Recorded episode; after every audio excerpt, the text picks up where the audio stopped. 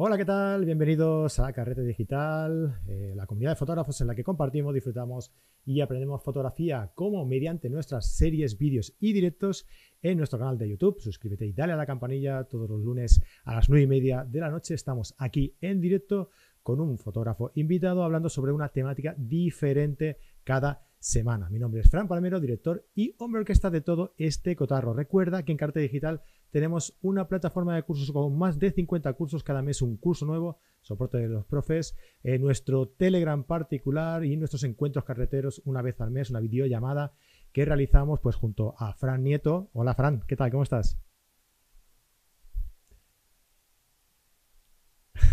y bueno, y cualquier otro fotógrafo que nos acompañe, nosotros mismos, pues debatiendo, analizando fotografías, dando clases de, temáticas eh, fotográficas que vosotros mismos, los suscriptores, nos pedís, y todo esto por tan solo 10 euros al mes o 90 euros al año. Ahí os ahorráis tres mesecillos, para que veáis que aprender fotografía no tiene por qué ser caro, ¿eh? No, no fastidio. ¿No se me oye? No, no se te oye a ti. Espera. Vale, perdón. Fran, ¿se te escucha ahora? Ah, yo te oigo bien, ahora te oigo bien. Sí, no, creo que a quien no se te escuchaba era a ti porque he tocado aquí lo que no debía. Vale, pues menos mal que no dije nada. Venga, continúa. ¿Ves? No se te escucha a ti. Sí, sí, ahora, ahora sí, ahora sí.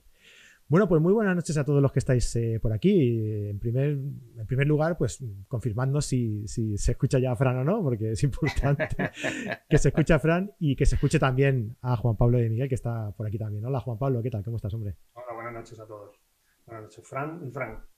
Bienvenido. Hola, Juan Pablo, bienvenido. Muchas gracias por tu asistencia. Gracias a vosotros por invitarme. Venga, antes de empezar vamos a saludar aquí a la gente que está en, directo. Eh, Lili Prandi por aquí, desde Buenos Aires, Elena Miranda desde Asturias, Alberto Luis Parucho desde Argentina, Freddy Matías desde Bilbao, Manuel Fraga, eh, Antonio Lorenzo desde Madrid, Juan López desde Barcelona, José Luis Ranz desde Guadalajara, Francisco Ordóñez, eh, Vic Bengoa desde Guecho, Fran Nieto, también estás por aquí, está en todos lados, Fran. está en todos sitios. Ah, ah, ah, Borja Gutiérrez que nos dice, buenas, una duda, ¿hay vida en serio más allá? Pero si yo acabo de llegar a este mundo, no me digas eso, que con 41 no estoy yo para más que haceres. Hombre, hoy hablaremos un poco de, este tema, pero nos queda, nos queda a todos, a todos nos queda mucha, mucha cuerda todavía, no os preocupéis. Buenas noches a todos, eh, Ángel Sacacha, eh, Borja Gutiérrez, eh, Javier Santolaria, Borja Gutiérrez, bueno, muchos más que estáis por aquí, eh, quedáis todos eh, saludados, ¿vale? Pues eso, muy buenas noches a todos. Hoy, eh, bueno, pues vamos a hacer un programa pues un poco diferente, ¿no?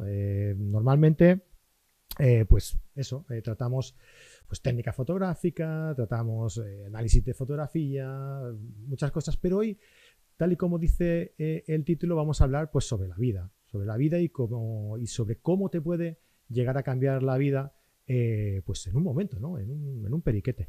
Y, cómo afrontar ese, cambio. ¿no? Hace unos meses, pues eh, Juan Pablo, Fran y, yo, bueno, sobre todo ellos dos, eh, nos dieron una clase sobre, sobre, cómo, sobre técnicas de, de impresión, ¿no? cómo calibrar a la hora de, de imprimir nuestras fotografías y tal. Y llegamos a, un acuerdo ¿no? en el que si llegamos pues, a un determinado eh, número de likes, que ya sabéis que a mí estas cosas de, estos tipos de retos me, me, gustan mucho, ¿no? de imponer esos tipos de retos, eh, pues íbamos a hacer un segundo programa pues contando cosas que se nos habían quedado en el tintero o que por cualquier razón no hubiéramos explicado o preguntas que vosotros tuvierais y que no hubieran quedado eh, resueltas. ¿no? Y bueno, pues cuál fue mi, sorpresa cuando llamé a, Juan Pablo para proponérselo y me dijo que bueno, que la vida le había cambiado un poquito y que en estos momentos pues estaba por otras cosas, ¿no? Y claro, pues le pregunté, ¿y, qué, ha pasado, Juan Pablo? ¿Qué ha pasado? Y bueno, pues eh, me explicó, bueno, ahora, ahora lo explicará él, ¿no? Y, resulta pues que la vida le ha cambiado, ha dado un giro de 180 grados y, la verdad es que eh, te planteas y piensas en, hacia dónde tiene que ir la, vida después de, un golpe como este, ¿no?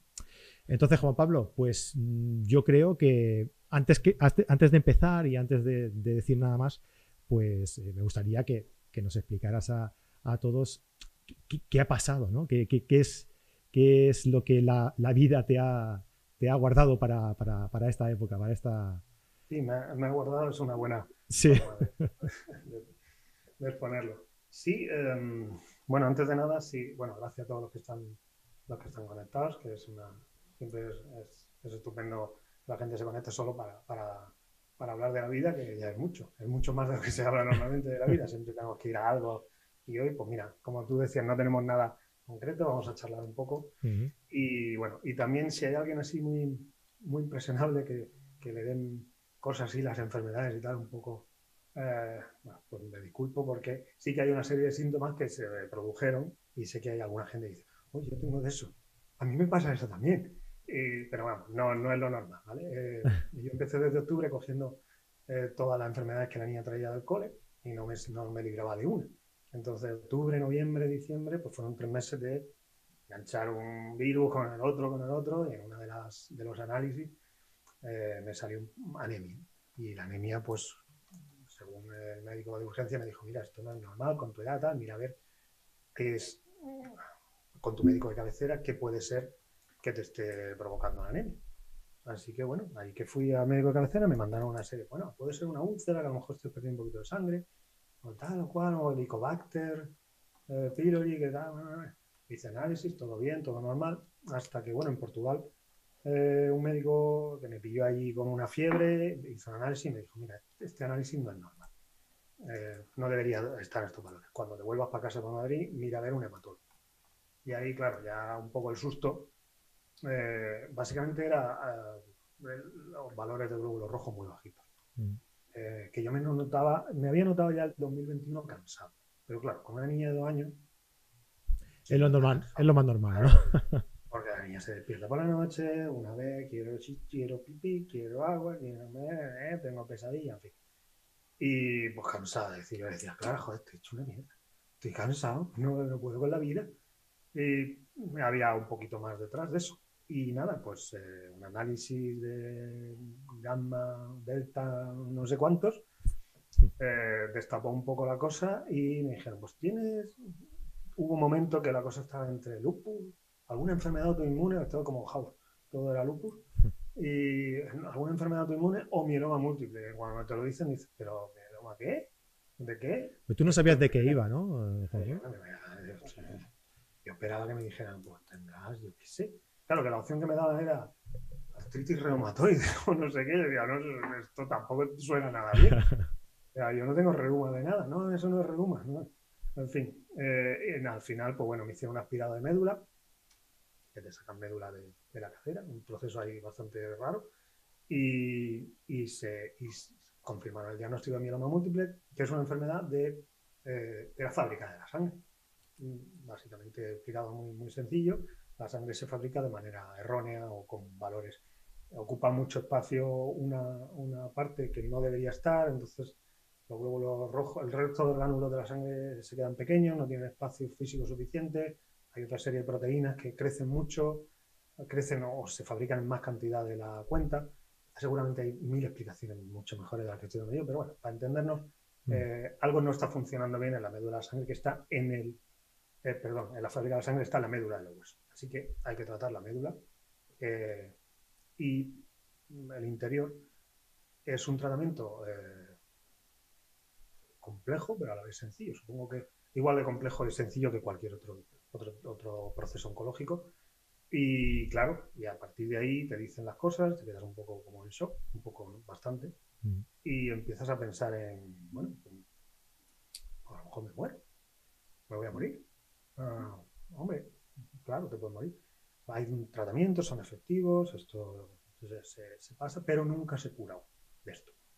O sea, esto es algo que se consigue bloquear o poner en remisión y a partir de ahí, el tiempo que, que puedas estar en remisión, puedes estar dos años, cinco, diez o veinticinco.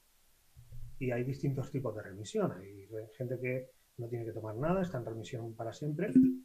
Hay gente que necesita tomar un poquito de medicación, hay gente que necesita hacer otro tratamiento al, tiempo. Hay un abanico importante, grande y amplio de em, casos en función de, bueno, supongo de que de cada uno, de la genética de cada uno, porque esto es una enfermedad mm, que, uno lleva dentro.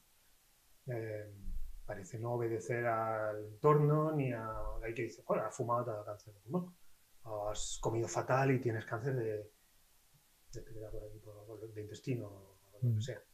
Eh, como tantos otros procesos oncológicos, aparece por propia genética y puede estar en remisión, pero no es como cuando uno dice, yo me considero ya curado, me quitaron el tumor y ya está. Esto siempre está ahí. Entonces estará ahí y convivirá conmigo siempre. Hay que hacerse la idea de revisiones periódicas, eh, que en algún momento, después de unos años, puedan decirte, pues mira, pues se ha movilizado otra vez la historia esta, hay que volver a tratar, ahora dentro de cinco años, dentro de diez, hay cosas novedosas, hay cosas más avanzadas. Y claro, y, y todo eso hay que ir aceptándolo, aceptar que tienes que hacer un tratamiento para el que no estás ni preparado ni sabes de qué va nada, que tienes que empezar a hacer una quimioterapia, una inmunoterapia, no sabes lo que es la inmunoterapia. Lo único que sabes de la quimioterapia es que es una especie de químico horroroso que te inyectan en la sangre y que hace cosas horrorosas. Eh, entonces, claro, todo eso tienes que ir aprendiéndolo sobre la marcha, dejar de lado completamente lo que crees que es tu vida, que es el trabajo, y poco a poco te das cuenta de que no es tu vida, aprender a no hacer nada. Ahora iremos hablando de estas cosillas, pero una de las cosas que más me ha costado ha sido aprender a no trabajar, a no hacer nada y no desarrollar una especie de complejo de, culpa, de decir, no estoy haciendo nada y no me siento tampoco tan mal. Bueno, me siento mal, pero debería estar haciendo algo. Y bueno, en resumidas cuentas, ese ha sido el, el, cambio total de, paradigma de, vida. Ah, te iba a preguntar yo también que eh, a raíz de, esta desgraciada noticia, ah, claro, tu concepción de la realidad cambia y, entonces te planteas el hecho de, qué hacer ahora, ¿no? Porque es lo que decías tú, sobre todo, y por, ahí va, ¿no? Un poco. Eh, estamos tan acostumbrados, eh, tenemos una dinámica de, vida tan estresante, ¿no? Mm. Que, cuando, eh, cuando la vida misma nos pide el, parar un poco, pues, pues no sabemos cómo reaccionar, ¿no? Y Yo no, he sabido parar, me ha costado, me ha costado. Eso es. De hecho, de hecho tú eh, no es que no hayas parado. No, es que no he parado. es, horrible. Que incluso has, creado también, eh, bueno, por aquí abajo tenéis el, el, Instagram de, Juan Pablo y allí tenéis el enlace a, un blog eh, llamado El Fotógrafo Múltiple, en el que explicas día a día pues la evolución de tu enfermedad y bueno y todo un poco lo que se te pasa por la cabeza en estas en esta época ¿no? Sí, sí. Bueno, ahora, que, ahora, que, lo estábamos hablando, ¿no? aprender a no parar. Mm, no he parado. O sea, yo, por la manera en la que soy, realmente es que no, no puedo. Eh, y, me lo propuse. Y dije, joder, hay una serie de, de libros que me quiero leer. Puede ser un buen momento. un poco peliculero, ¿no? Un poco romántica la idea de me voy a tomar aquí voy a poner en el jardín, tengo un jardincito y, una zona donde puedo estar una cristalera y tal. ¿Qué cojones? Tuve una tarde ahí y dije, aquí me aburro, voy a hacer otra cosa. Eh, entonces se me ocurrió lo del blog eh, y empecé a escribir, que eso sí era algo que llevaba, si en algo puedo resumir las cosas que he emprendido ahora para no parar, son cosas que tenía trancadas y que no podía emprender por el trabajo, digamos, más de diario, las clases, que eso sí lo he dejado, eh, o el, propio trabajo de organización de los stocks y todas estas cosas. Eso sí se ha parado totalmente y entonces, pero parar como tal, ¿no? Porque he dedicado el esfuerzo, que sí que estoy, digamos, al 50%, a otras cosas que tenía muy atrancadas. Por ejemplo, escribir siempre es algo que me había gustado y nunca encontraba tiempo. Leer, leo también bastante más. Eh, había libros que quería leerme de fotografía, la propia historia de la fotografía, eh, de el libro que lo tengo aquí, lo que pasa es que lo tengo en, lo tengo en el Kindle, eh, de Newhall, eh, que estoy flipando en colores. Eh, había ojeado un poco algunas partes concretas, pero ahora me lo estoy leyendo y tomando notas y tal. Y sí estoy leyendo más. Y el tema de otras dos cositas que he emprendido, que es la realización del libro de mis propias fotografías, eh, que también era algo que tenía muy atrancado, que ahora va a ser de oeste, va a ser de, de los dos viajes que he hecho a Estados Unidos y es un libro de, un libro de fotos, como tal. La, la maquetación y la creación del libro, que requiere tanto tiempo, con tantos detalles, que era algo que decía, no me puedo poner con esto, si es que esto no hace falta mucho tiempo. Y ahora tengo un poquito de tiempo. Y la impresión de ediciones limitadas, que eso es otra cosa que el que sabe lo que es imprimir, la elección y la preparación, sabe la cantidad de tiempo. Pero todo eso me ocupa todo el tiempo ahora mismo, aparte de la niña y estar con la familia, con mi mujer. Em, pero todo eso me ha permitido, o sea, aparcar el trabajo real y dedicarle tiempo a eso. Pero parar, parar, no puedo parar. Es horroroso, es horrible. Quien es así es, difícil. Eh, Fran. Yo estoy aquí escuchando atentamente y todo esto que estás contando me recuerda una de las grandes verdades que dijo Buda y es que el problema es que creemos que hay tiempo, ¿no? Que tenemos tiempo. Y, es un problema que, es consustancial a la humanidad. Todo puede esperar, ya lo haré más tarde, ya lo haré más tarde, ya lo haré más tarde. A lo largo de la vida vamos asumiendo una serie de, pues, de roles, yo creo que son roles completos, ya no es que, tenga, que tengas fases, sino que son roles. Tienes el rol de estudiante, tienes el rol de salir por ahí en adolescencia, el rol de padre, el rol de, el rol de... Y cuando te das cuenta, has pasado la mayor parte de tu vida y las cosas que para ti eran realmente importantes no sabes ni cuáles son. Mm. Si, si, nos quedaran cuatro días de vida o cinco días de vida, mm, pensad en qué haríais, qué cosas importantes haríais. Pues esas cosas que de repente dices, es que debería de probar esto antes de morirme, debería de probar esta experiencia antes de, que esto se acabe, porque en algún momento se va a acabar, la única certeza que tenemos.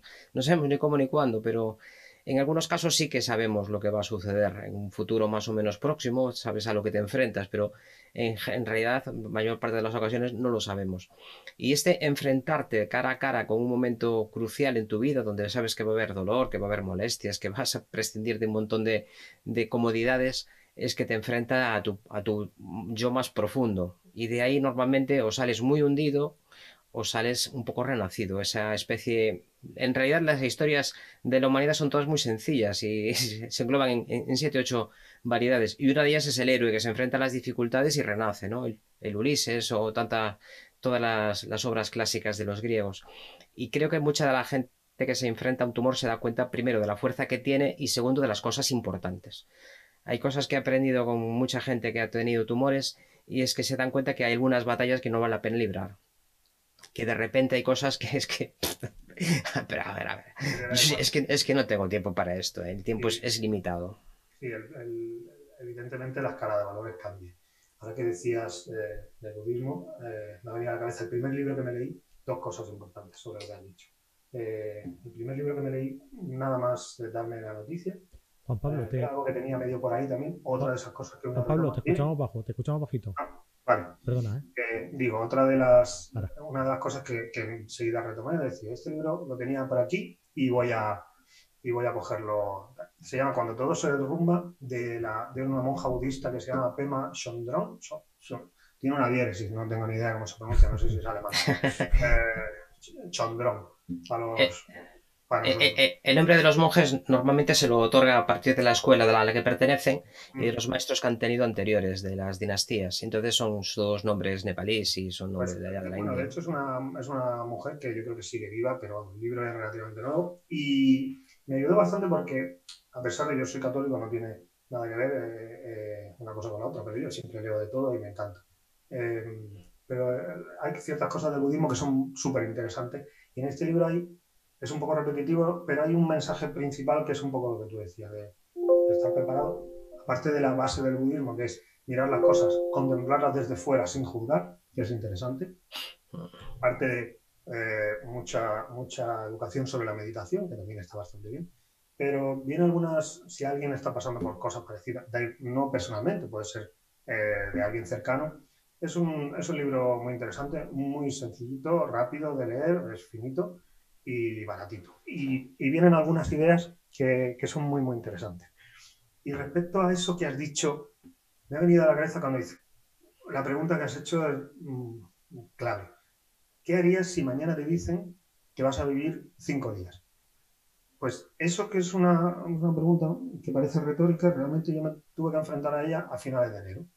Yo no sabía si, porque tenía unos valores en la sangre de, pues, no sabía si me iban a tener que hacer eh, transfusiones o qué, porque los glóbulos rojos estaban en caída libre. Y decía, pues que no lo sé, no sé lo que va a pasar conmigo. Entonces, de repente, esa pregunta se hace real. Y te digo, aparte de lo que tú dices, o sea, la respuesta es, lo único que quería era estar con mi hija y con mi mujer. Era lo único que me apetecía en todo, a, todas las, a todas horas, a todas luces. Lo único que me importaba en la vida fue eso. Poco a poco vas yendo a las, a las consultas, te van informando un poco más de todo, vas, te van hablando del tratamiento, bueno, te van hablando que te dicen hoy tienes esto y a la semana siguiente te están pinchando una movida. Eh, o sea, que no tienes tiempo, gracias a Dios, tampoco ni de, ni de pensártelo mucho, ¿vale? Pero van pasando los días, las semanas, entonces, bueno, esto parece que esto rula, parece que esto va. Y entonces vas cogiendo de nuevo confianza, te vas encontrando un poco mejor, los valores van subiendo y ya abres un poco el campo y dices, bueno, voy a dedicar un poquito de tiempo, se va calmando el agua. Pero a la pregunta de ¿qué haría si mañana me dicen, hoy es tu último día de vida? Yo, para el resto de mi vida, lo tengo muy claro. Estar con mi hija y con mi mujer. Es lo único que me importa en el, mundo. No hay más. Porque en ese momento fue, no, no, eh, termino. Fue lo único mm, que a ciencia cierta era lo único que me importaba. Ni esto, ni el otro proyecto, ni el otro que le he dedicado tanto esfuerzo, ni cae en la sala, nada, nada, nada importa. Nada importa. Poco a poco le volvemos a dar importancia a ciertas cosas, porque algo hay que hacer, y me gusta esto, me gusta imprimir, y me gustan los libros, me gusta leer, eh, y las películas. Pero a la hora de la verdad, cada uno, en el fondo, yo creo que ni siquiera tiene uno que sufrir una catarsis de este tipo, pero cada uno en el fondo sabe lo que le importa de verdad.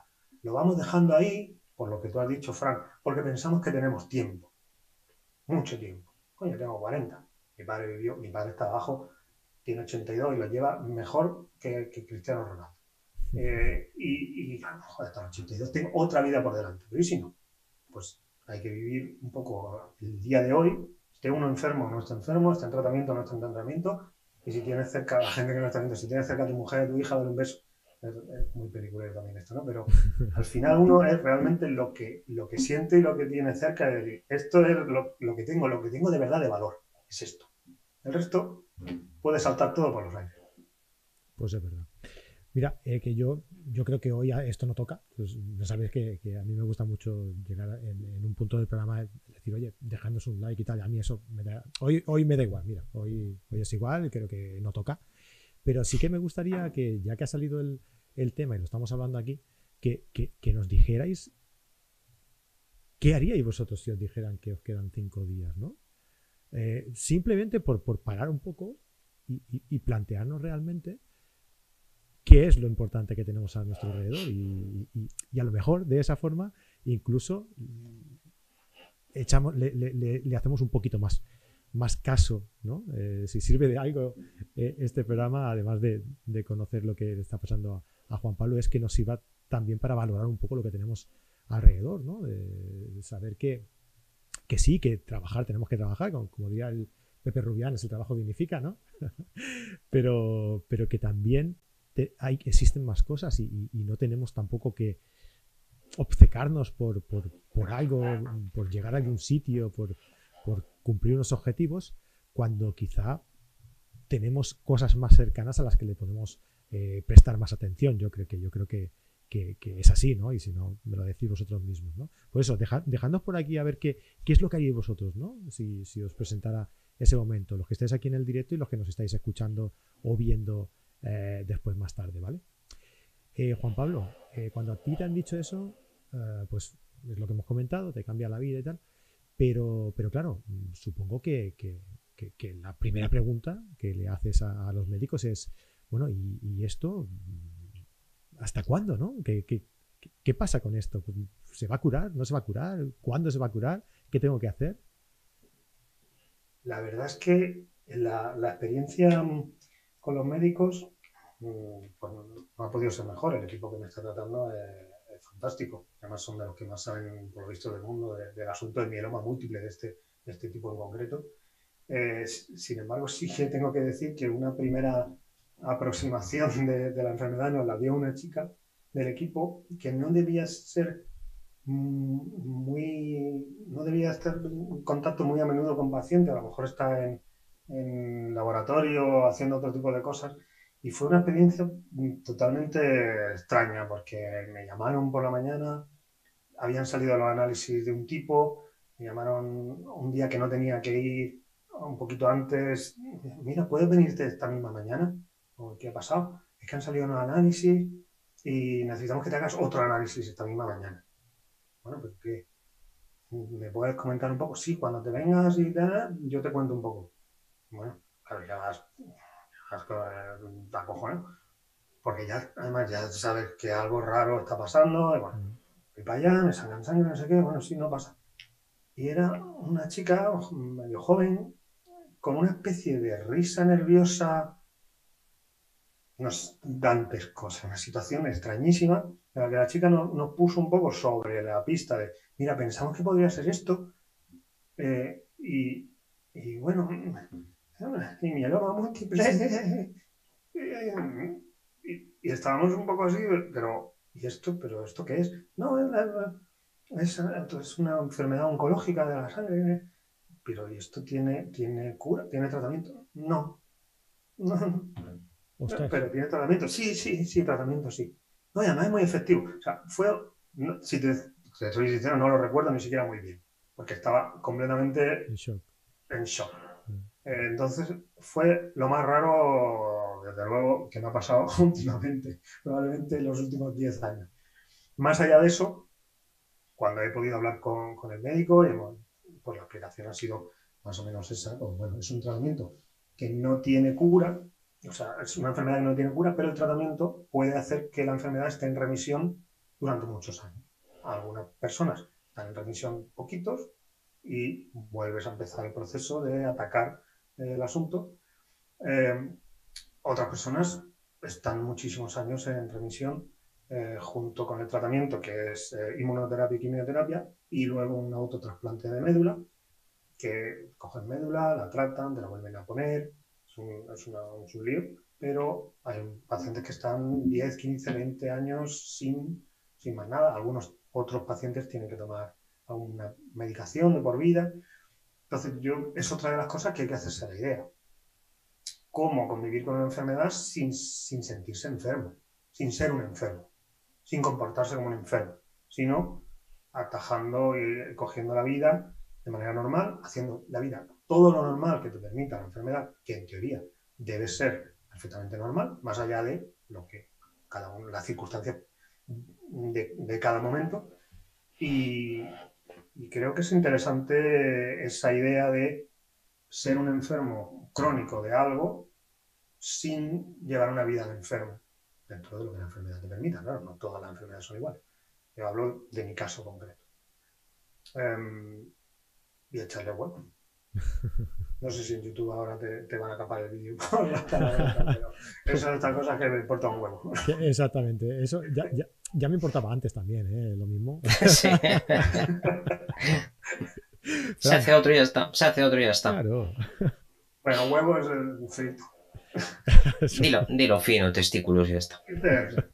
Es que como estamos de médicos, pues podemos hablar con términos técnicos. Que sí, me voy a controlar, discúlpame. No hay problema, no hay problema. Has sacado un tema que es, creo que es muy interesante y es la productividad. El ser humano está, yo creo que desde, prácticamente desde que inventamos la agricultura, estamos muy sujetos al concepto de ser productivo. Tienes que hacer algo, tanto haces, pues tanto vales. El valor de una persona se mide en, sus logros, en sus, lo que ha conseguido. Y curiosamente, a medida que nos vamos haciendo mayores, y yo ya te saco unos cuantos años, casi tengo 54, y te vas dando cuenta de que el tiempo libre vale mucho más que el dinero. Llega un momento que ya tienes el piso pagado, que ya tienes un montón de cosas que ya te da igual, ganar más, ganar menos, vas a ahorrar más o te vas a ir de vacaciones un poco más lejos o te vas a comprar un coche más grande que te va a hacer exactamente la misma ilusión dentro de dos años. Y lo que se habrá de valorar mucho es el tiempo libre. A ser capaz de estar solito contigo mismo, pues leyendo el libro ese que te apetecía y, sabiendo plenamente que es justo lo que tienes que hacer. Y a no enfrentarte, el budismo también te... Si leíste ya algo sobre el tema, te permiten enfrentarte a las cosas como son. No juzgarlas, no a valorar, es que, joder, ¿por qué me pasó a mí? Pues que esto, ¿por qué? Pero claro, es que yo, es que, y no, eh, esto es lo que es, y no puede ser de otra manera porque es así. y no hay un, porque sepamos, no hay un universo alternativo donde Juan Pablo esté súper bien, esté ahí en lejanos paraísos naturales haciendo fotos. Es lo que te ha tocado. Y puede ser justo o no, es una cuestión que no le importa a la naturaleza en absoluto. es, así. En general no le importa a nadie, porque incluso otro de los factores que a veces es muy duro reconocerlo es que cuando se lo planteas a algunas personas con las cuales creías que tenías una relación muy próxima, no lo tienen. Mm. No son capaces de ponerse en su lugar, porque realmente hablamos mucho de la empatía, pero personas empáticas son un 5 o un 6% de la población. En algunos casos hablamos de un 10%, que sean capaces de interpretar lo que tú estás sintiendo. Y además de esas personas empáticas, las más empáticas acaban escapando porque se sienten tan mal que lo que intentan es resolver su propio problema, su propio malestar. Y entonces ponen todo tipo de adjetivos para que tú no te sientas mal y ellos no sentirse mal, no acompañarte en ese dolor. Entonces es muy difícil. Y, esto lo enlazo con otra frase que me gusta mucho también, es que nacemos solos y morimos solos. En realidad es que tienes que aprender a estar bien contigo mismo para poder estar con otras personas y no pedirles nada. Que te acompañen en la medida que puedan, ¿no? Y, nada más. Bueno, he sacado muchos temas que no sé si te sientes un poco identificado. Sí, sí, sí, está bien. Eh, respecto a, la reacción de la gente, pues la verdad es que sí que tengo que decir que, bueno, por supuesto la familia, eh, le comentaba a Fran antes, de, entrar, que, bueno, el blog, em, bueno, surgió un poco para mí, por esa necesidad un poco de decir, bueno, voy a empezar a hacer algo eh, que quería hacer, que también ha sacado el tema hace un momento, en este instante, que ha sido el de sentirse uno se me aturulla la. Que por cierto también le decía a Frank que algo de la medicación me deja el cerebro un poco a, paso lento. Entonces, normalmente me explicaría un poco mejor, pero voy a, ir, voy a hacerlo lo mejor que pueda. Eh, la idea de encontrarse uno a gusto haciendo lo que hace sin tener la sensación de que debería estar haciendo otra cosa. Eso es, para mí, ha sido un problema durante mucho tiempo eh, la incapacidad de decir, estoy haciendo esto, pero ya tengo que estar haciéndolo, ese estrés permanente de también tengo que estar haciendo otra cosa y otra cosa y otra cosa que me ha hecho durante mucho tiempo poco productivo. La sensación constante de tengo que estar haciendo muchas cosas a la vez. no sé de cuándo lo arrastro, probablemente desde la universidad. Esa sensación cuando estudias una carrera un, poquito compleja en la que tengo que estar preparándome esta, a la vez esta, a la vez esta, a la vez esta. Es posible que haya arrastrado, pero bueno, ahora últimamente sí que lo identificaba. Y ahora he empezado a relajar un poco la cosa, es decir, me encuentro concentrado en esta cosa. Todo lo que tenga que hacer después lo haré después si quiero y si no, pues, pues que le pete. Eh, y respecto a la... que para mí ha sido importante. Y respecto a la, reacción de la gente, empecé a escribir el blog concentrado en eso, simplemente por mí, después un poco por la familia, porque era una manera de decirle a la gente, oye, entrada aquí, los primos, eh, tíos, una familia grande, y así no repito por el WhatsApp, ya sé que hay grupos de familia y tal, pero al final me cuesta mucho, es más sencillo en el WhatsApp no te puedes poner a escribir una leche en el móvil. Entonces escribo aquí, que estoy en mi teclado, feliz, que además de colorines, está guay. Y que, me lo, que esto me lo he fabricado yo. ¿Dónde vamos a parar? Claro, claro, que esto lo he elegido aquí todo a, gusto. Em, y escribo y podéis entrar y lo leéis. Y resulta que lo que iba a ser para 15 personas, pues ha acabado siendo una, media de 100, 150 visitas diarias, que oye, para cero personas que empecé a escribir, pues me parece fantástico. Y gente que ha ido escribiéndome de manera privada, oye, que leo tu blog, que gente que no tiene nada que ver con la fotografía, que, que oye, que mucho ánimo, que yo pasé por lo mismo, o que parecido, o que qué maravilla, o yo no sería capaz de escribir, de tener un blog, que me, está, me ayuda mucho porque mi madre tal, o porque mi hermano cual, o porque mi hijo. Cosas así que dices, es que la condición humana es así. O sea, es que hay una cantidad de gente amplísima con todo tipo de problemas más o menos intenso, pero para cada uno es súper importante. Y luego la reacción de la comunidad fotográfica ha sido toda una sorpresa. Y no es que, mm, no lo, sinceramente, no lo esperaba. Mm, y no porque creo que sea mala gente de la gente en general. Pero sí que la comunidad fotográfica en España pensé que era un poco más individualista, quizá porque yo lo soy, soy un poco más retraído, no por lo que la gente pueda pensar, que soy un gilipollas que también, pero, sino que yo soy más tímido, yo no me, no me gustan mucho los sarados. La gente normalmente dice, es normal. Pero yo lo que me pasa es que soy un poco tímido, entonces la gente dice, pues será un poco estúpido el tío que se cree mejor que todo. No, yo soy muy tímido, entonces no me gusta mucho meterme mucho en, en demasiada berenjena. Son conceptos que se, que se mezclan, ¿eh? Y se sí, sí, sí. Tienes toda la razón. Sí, a mí me pasa con mi madre, que siempre le pasa lo mismo también toda la vida que se puede confundir la, un poco la timidez con decir, mira, este, que no nos habla, que se ha creído. No, que no me gusta. Claro, choca un poco cuando te ven y dices, pero si tú has dado una charla delante de 2.000 personas, ¿cómo que tímido? Pero es otra cosa. Me recuerda un poco cuando la, gente que canta dice, yo me subo al escenario y me transformo, ¿no? Me pongo a cantar y no sé qué. A mí me pasa un poco igual. Yo soy muy tímido, yo estoy allí, que no hablo con nadie, pero cuando me subo ahí y me dicen, no, vas a hablar de tus fotos o de fotografía. A mí se me olvida todo, yo me pongo allí a cascar, me da igual que sea uno o que sean 500, me da exactamente igual.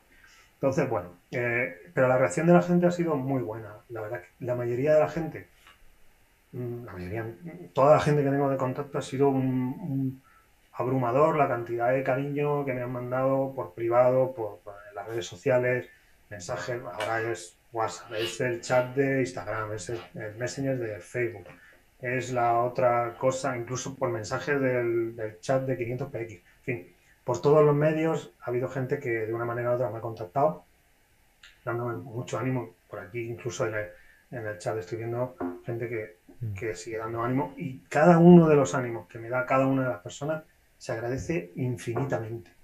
Porque te das cuenta también de que la gente, porque el que lo hace no lo hace, quiero decir, no creo que lo haga por decir. Y el que lo hace, yo siento, quiero, quiero pensar que lo hace por con voluntad de hacerlo y con gusto. Y la verdad es que se reciben muy bien los ánimos.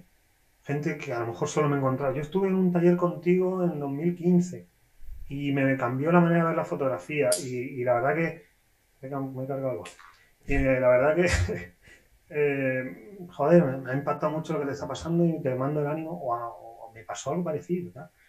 Y ha sido toda una sorpresa, una grata sorpresa. Desde luego ha sido una de las mejores noticias que ha venido de la mano con esta, con esta experiencia, con esta enfermedad, que también barra experiencia, porque la idea es que sea una experiencia transformadora también. O así me lo he querido tomar desde el principio. Mm.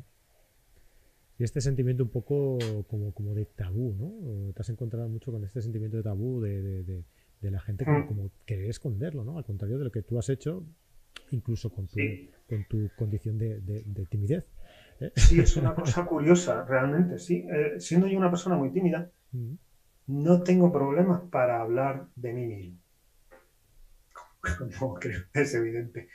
Eh, quizás soy tímido como la colonia aquella, ¿no? En las distancias cortas o que sea. Mi problema con la timidez no es tanto. Ten en cuenta que a mí las cosas normales de la, de la cháchara no me interesan mucho. no me gusta el fútbol, no me gustan las cosas normales de hablar, de, de charla de calle. Entonces, yo desde siempre me he encontrado un poco incómodo en las situaciones sociales en las que te juntas con alguien, no conoces, ¿de qué hablamos? ¿de, qué habla la gente? No lo sé. Yo, puedo hablar del libro este que me he leído, no sé qué, o la nueva cámara que no sé, porque soy un petado. Entonces, las cosas de las que a mí me apetece hablar o me sale de manera natural no son cosas que se hablen normalmente. Eh, la última noticia del último cosa del PSOE o el PP, a mí me la trae al pairo. Eh, y no es que no me interese la política, la política está bien, eh, bien, hay que, como decía que no me gusta la política, pero no me interesa, pero a la política sí le interesas tú, hay que estar informado y tal, pero no es algo que, que me quite el sueño ni me ponga a hablar del tema. bueno, las conversaciones superficiales no se me dan especialmente bien. Entonces, en situaciones sociales, pues me quedo un poco callado y diciendo, bueno, pues no sé qué, decir yo sobre estas cosas. Em, ya le dije a Fran, si me quedo en el no sé de qué estaba hablando. que no te importan demasiado las cosas habituales, ¿no? Las de dominio general, donde la gente habla de cosas sin importancia para rellenar el tiempo. Tú no tienes problema de rellenar el tiempo, porque tú, necesitas tu tiempo, necesitabas vidas más para todas las, las, cosas, ¿no? Y sobre la timidez es una cuestión de cómo siendo tímido, pues abres un blog y abres, hablas abiertamente de un tema que parece tabú, que parece em, que la gente no comenta normalmente. Y la prueba de que no lo comenta es que mucha gente sí me ha contactado por privado y me ha dicho, yo estoy operado de cáncer de pulmón hace un año y medio, o yo tuve, he tenido este problema eh, autoinmune, tal. Y no lo he comentado nunca en las redes sociales y la verdad es que ha sido un descubrimiento ver cómo eh, lo cuenta, que no soy el primero ni el último, simplemente alguien cercano del mundo de la fotografía que, lo estoy, bueno, lo, voy actualizando y tal. Y sí que parece un poco tabú. No entiendo muy bien por qué, cuando a alguien eh, le diagnostican algo así, supongo que tiene uno a encerrarse. Yo pasé por eso al principio y dije, bueno, pues yo lo llevo a mi manera y tal. Y sin embargo, lo que descubrí es que exteriorizándolo se acepta más rápido. La palabra cáncer, para mí, ha marcado mi vida porque mi padre, cuando yo tenía 14 años, le diagnosticaron un cáncer de estómago le dieron tres meses de vida. Eh, y ahí está el hombre con 82. Eh, fíjate. Entonces, pero ha sido un, peso grande en, mi familia, para mi hermano, eh, para mi madre y para los cuatro que ha estado siempre ahí, porque claro, luego son revisiones, al principio anuales, luego cada dos años, en fin, hasta que ya uno te dice a los 10 años, bueno, pues ya está usted curado, caballero. Eh, pero bueno, siempre está ahí. Y la aceptación incluso de la palabra cáncer, que esto es un proceso oncológico y tal, pero no deja de ser, tienes cáncer de sangre un cáncer en la sangre o alguna cosa. Y el escribirlo, el ponerle las letras, el transcribir mm, el pensamiento a los dedos, y el tener la, fuerza de escribirlo y leerlo en, la entrada del blog y decir, cáncer. Y volver a releer la entrada y decir, cáncer. Ayuda. Si no, te lo comes. ¿Y sabes qué pasa que te lo comes? Que se te atranca. Se te hace bola y no pasa. Y pasa, y pasa mucho tiempo si es que pasa. El hablarlo mucho, por eso los psicólogos hacen lo que hacen, porque te sacan la bola. Esto, de alguna manera, pues ayuda porque parece ser un proceso autoterapéutico, podríamos decir. Así que para mí lo recomiendo a todo el mundo. Cualquier proceso de cambio, de enfermedad o no, o de, de separación, de divorcio, porque ha habido gente que me ha dicho, mira, yo no estoy pasando, no tiene nada que ver, pero mira, me acabo de separar, estoy divorciado, mi mujer me ha engañado, mi marido es un desgraciado, yo qué sé. Eh, ha habido gente que me ha, contado un poco de todo, cosas totalmente... Cualquier proceso de cambio en la vida, ponerle palabras, ponerle letras. ¿Que no se te da bien escribir? Grábalo. Pues coge el móvil y lo grabas. Lo quieres escuchar mañana o dentro de un mes o lo que sea. Es lo único que puedo recomendar, porque está siendo un proceso bastante, bastante interesante y creo que ayuda mucho.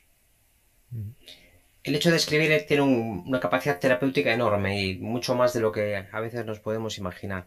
Mm. De hecho, en algunas terapias para gente que tiene problemas pues, no solo psicológicos, sino también psiquiátricos, pero muy importantes y muy graves, le recomiendan escribir, aunque después lo, rompan y se lo tiren o lo queman. O lo... El hecho de que la mano tenga que meditar durante un cierto instante en tus sentimientos, separar todos, todo ese amasijo, todo ese enjambre de información que está recibiendo el cerebro en ese momento y decidas qué es lo que vas a poner en el papel, te obliga a interiorizarlo, como decías tú. Y es, y es a, estructurar, a estructurar. ¿Qué pongo y qué no pongo? Y da igual que lo leas, y, no tiene el mismo valor, de verdad, no tiene el mismo valor si lo grabas y lo, y lo cuentas. No tiene el mismo valor.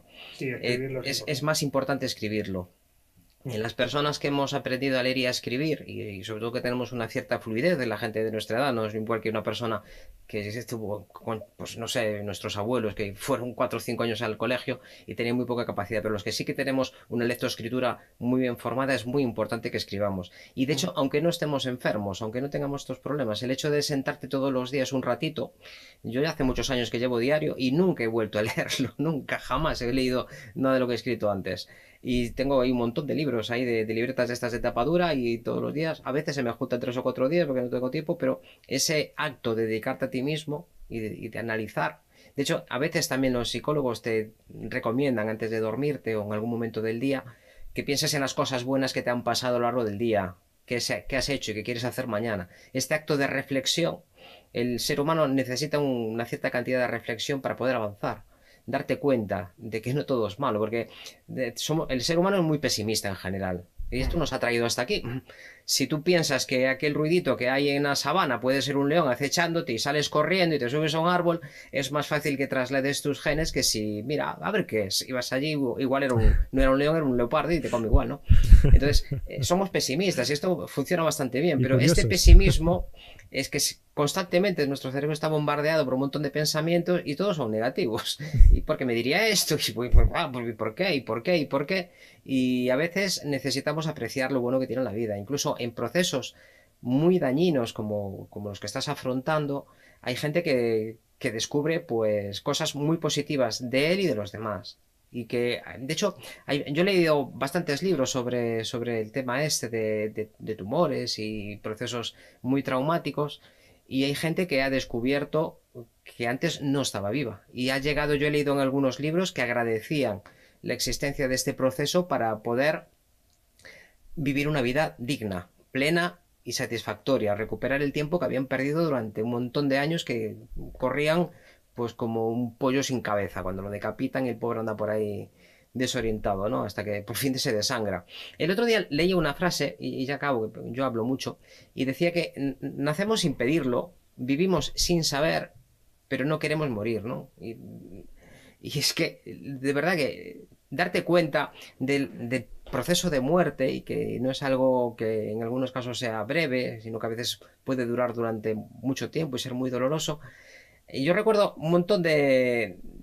Dentro del cristianismo había varias órdenes sacerdotales, varias órdenes sacerdotales, no, varias órdenes monacales que esculpían en roca sus propias tumbas. Entonces el monje se pasaba pues 15 años ahí todos los días picando, iba probando el sitio hasta que, bueno, cuando ya cabía bien, pues ya lo dejaba.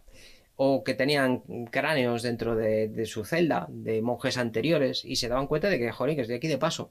Y eso te hace apreciar la vida que tienes, te hace apreciar los momentos buenos. Sí, desde luego. Em, puede parecer a ojos de a de una persona sana que, oye, ¿cómo va uno a agradecer eh, algo así? ¿Qué hay que agradecer aquí?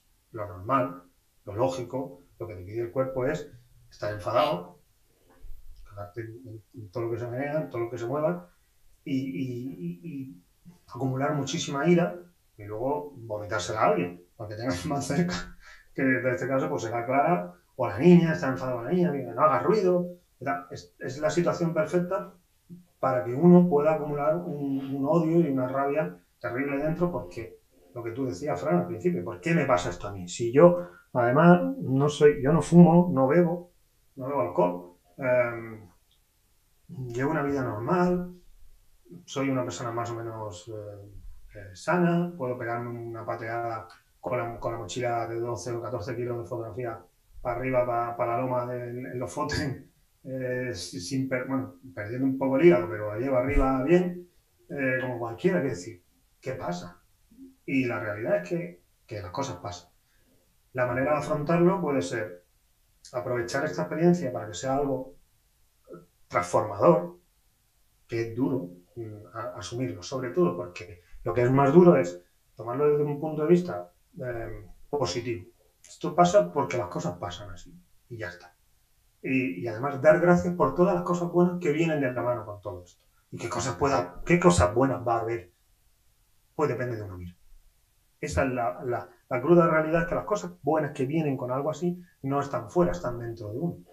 Y hay que buscarlas, hay que retorcerlas un poco, hay que ver y dar gracias a Dios, en mi caso, que soy católico, decir, pues me siento y doy gracias a Dios porque todo esto me va a ayudar a ser mejor persona, porque voy a aprender a vivir más, como tú decías, a vivir mejor, a empezar a ver qué cosas tenía que cambiar y lo que es más importante, no tenía que cambiar, quería cambiar y no encontraba la manera, no encontraba la forma o la fuerza o el tiempo, porque estoy embuido en, una, en un, un día a día en el que no encuentro nunca tiempo si no encuentro tiempo para leerme un libro, ¿cómo voy a encontrar tiempo para cambiar esas cosas de mí que sé que me gustaría avanzar en ellas y dar un paso más allá?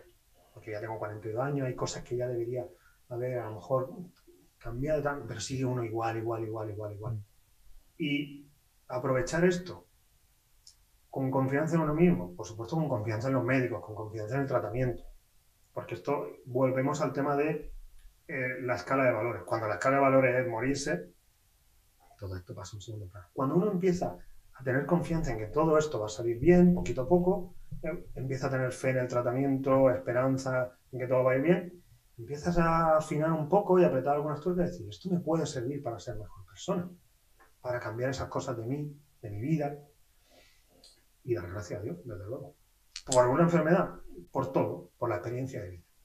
Por la experiencia. Y eso volvemos un poco al tema del budismo, que consiste en eso, la experiencia de vida, cómo manipularla, y la experiencia de, del, cristianismo igual, es cómo ir aceptando las cosas de la vida. Pero la aceptación es básica. Si te, si te atascas en la no aceptación, en la negación, como Star Wars, la negación lleva al odio, el odio al lado oscuro y tal, o sea, te atrancas y te quedas ahí. Incluso puede que estés en remisión y tal, pero no solo no te va a servir, sino que además puede que incluso te encuentres que desarrollas otro tipo de enfermedades psicológicas que vienen de la mano con él. Ya está usted curado, pero el odio te mantiene atacado, atascado. Y entonces de repente te vuelves una persona, eh, ¿cómo se dice la gente? Que está muy, muy obsesionado con los, con los síntomas y con las... Hipocondríaco. Te vuelves un hipocondríaco y dices, no, no, no. Eh, el odio te transforma y el odio, la pena o cualquier... Eh, y, me toca revisión ese mes, seguro que me va a dar que, que, vuelvo a estar mal y cuando me toque el año, seguro que tengo que empezar. Y te atascas en la vida, estando ya tratado y tal. Entonces, ser positivo, darle vueltas a la cabeza hasta que encuentres la forma positiva de, de vivir toda la experiencia, por negativa que pueda parecer. Y eso incluso ayuda a llevar la quimioterapia, el otro, el otro, el otro. Claro que hay días malos, que te duele la espalda, te duele los riñones, que estás hecho polvo, que no te puedes levantar de la cama, hoy tengo angustia, todo sabe a, horroroso, estaba Frank nada más que como torrenos, porque... Pero me saben ahora muy bien los torrenos porque están salados y, es un sabor como otras cosas. Tengo un jamón aquí de bellota y tal, me sabe como... Sabe raro. Sabe todo metálico. Es un poco raro eh, y los torrenos están de lujo. Entonces, pues, incluso es todo eso de decir, pues mira, tío, qué cosas, ¿no? Menos mal que hay torrenos, mira, esa es la parte positiva, menos mal que hay torrenos. A mí no me gustaban los torrenos, si mi suegra me está viendo, pues, pues gracias a ella, que trajo un día de torrenos y dije, pues voy a comprar esta cosa, pero yo, los torrenos eran una cosa que no... Anela. incluso hablábamos antes de, empezar tú y yo, Juan Pablo, que, que esta positividad que tú estás diciendo ahora, eh, es importante incluso, incluso físicamente puede, puede afectar a, la, a la recuperación más, más larga ¿no? de, una enfermedad. ¿no? Si, si, no intentas ser positivo, intentas llevarlo bien, intentas, eh, pues eso, que, que, el cambio, que, el cerebro acompañe también a, a, la curación, ¿no? Al, al, proceso, porque si no, incluso puede afectar, ¿no? Claro, y, y, no solo eso, si uno está flojo psicológicamente, no tiene ánimo de salir de casa, no tiene ánimo para andar, no tiene ánimo para hacer nada. Si físicamente está flojo, pero psicológicamente estás con ánimo, pues puede empujarte a hacer lo que hice yo hace poco, contactar con un agente, un, entrenador particular, todo online, porque ahora todo se hace online, mm. eh, especializado en enfermedades oncológicas, eh, preoperados, posoperados, con quimioterapias de distinto tipo, bueno, pues una pareja que conoce las enfermedades y elabora unos planes específicos. Oye, antes de la quimio, antes de los tratamientos, después, este tipo de ejercicio antes, oxigena la sangre, este tipo para llevar. Ahora, si estás en negación, si estás chungo y tienes la cabeza que no, que no, que no, que no, ni siquiera se te va a ocurrir esa opción. Entonces, desde luego, tener, ser positivo te ayuda a ver un poco más allá y decir, ¿y si hago un poquito de ejercicio?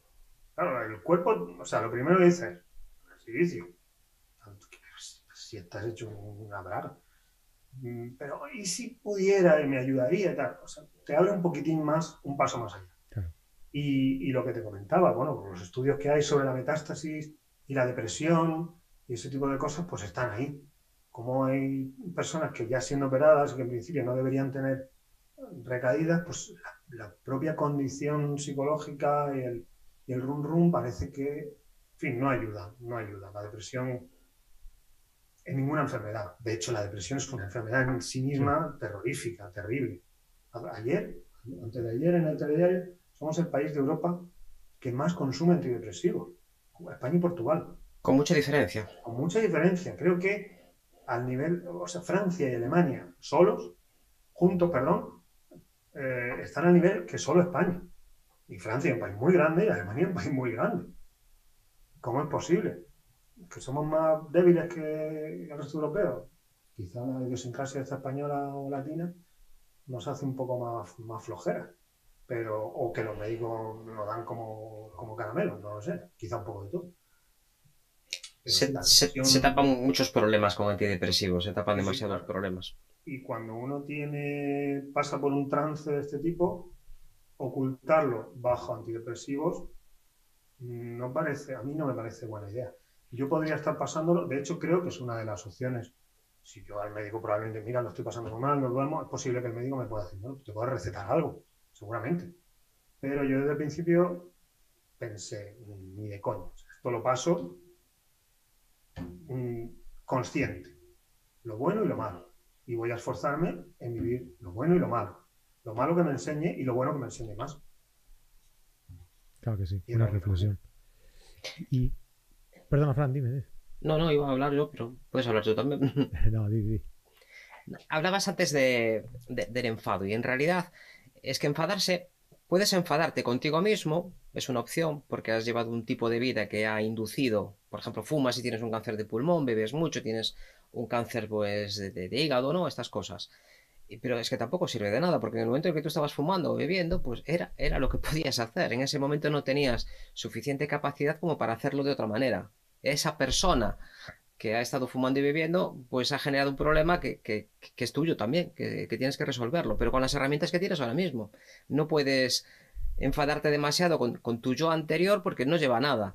Puedes enfadarte con, con, Dios, por ejemplo, que es otra opción, ¿no? Me enfado con Dios porque esto yo no me lo merezco, yo me he portado bien, he ido a misa todos los domingos y fiestas de guardar y no me lo merezco, pero es que tampoco te va a hacer mucho caso, que yo sepa nadie le ha contestado. y no sé si tiene más importantes o no, pero parece que en principio se le aparece a los pastorcitos y en el siglo XV, últimamente se aparece poco. y, está, sí, aparece, en general aparece poco, y en sitios donde no pinta nada. Entonces, mm, aunque seas creyente, tampoco te puedes enfadar con él porque es contraproducente. Y es que, además el gran problema de todo esto es que el enfado está pensado para enfrentarte a un enemigo, tú le pegas cuatro sopapos, le cortas la cabeza, te escapas del león y, se acabó. Entonces, tú vas a segregar una enorme cantidad de cortisol que te va a preparar y un montón de adrenalina que te va a preparar para escapar, esconderte y ya está, cuando se acabe la situación, baja el cortisol, que es lo que le pasa a una hiena cuando está persiguiendo a una gacela. La gacela, si se escapa, se le acabó el problema. Mañana ya veremos, pero hoy no tengo ningún problema. Pero el ser humano, como somos tan pesimistas y estamos constantemente remordiendo y volviendo otra vez, y por qué, y por qué, y por qué, y para qué, y por qué, y por qué, las tasas de corticor son altísimas y el cuerpo está. Nosotros estamos diseñados para eh, que si, nuestro cerebro detecta, bueno, segrega en principio demasiada cantidad de, hormonas del estrés, sobre todo cortisol, lo que va a hacer es, mire, tengo que estar preparado para luchar. Si tengo que estar preparado para luchar, para combatir, para esconderme o para hacer algún tipo de actividad brutal que puede peligrar mi vida, lo que menos le preocupa es mantener el sistema inmunitario en funcionamiento si el sistema inmunitario no funciona correctamente, lo que vas a tener es más problemas añadidos. Y estos problemas fundamentalmente son que en tu caso, por ejemplo, que es una enfermedad pues con un fuerte componente autoinmune, eh, más cortisol significa más actividad del sistema, eh, del sistema dopaminérgico. Y, esto es que se sigue, se sigue creciendo, creciendo, creciendo. Y lo que necesitas es que es todo lo contrario. Necesitas estar tranquilo, aceptarlo. Y aceptarlo no quiere decir me voy a morir y ya está. No, quiere decir es me puedo morir y es normal. Me puedo morir y de hecho es seguro que me voy a morir. Lo que no sé es cuándo. Pero puedo vivir 40 años o puedes ir al hospital mañana y que te atropelle un camión. Es que igual no te maten en la enfermedad. Es que este, este, esta inseguridad tenemos que aprender a convivir con ella. Y es que justamente toda la sociedad es que tenemos que tener todo absolutamente controlado, nuestro tiempo, nuestro trabajo, nuestras expectativas. Cuando voy a hacer la fotografía, yo me hace mucha gracia ahí la gente que está ahora paralizada totalmente con planificar todas las fotos de su vida. Por Dios, sal y busca algo que no esté planificado. Disfruta de la vida. Eh, tenemos una adversión brutal al riesgo, a, no saber, porque es que, es la sociedad la que te lleva ahí. La sociedad actual es una sociedad totalmente dominante de nuestro tiempo. Todo tiene que estar planificado, porque si no, volvemos otra vez al tema original, no somos productivos. Y eso es que es horrible, horrible. Yo, mm. si, si alguien me hace caso y empieza a escribir su diario, mañana se compra yo le recomiendo que, es, que se compre una estilográfica porque escriben bastante mejor y fluyen mejor y tienes que pelear con un bolígrafo que el primer capítulo de, ese futuro diario sea qué quiero ser de mayor, qué quiero hacer en los años que me queden o en los días que me queden, porque igual se me cae ahora un avión encima mientras estoy hablando aquí, allá para Fran al carajo, y, no lo sabemos, que no, lo podemos saber, o me siento mal la comida y estoy envenenado y, me muero dentro de 20 minutos.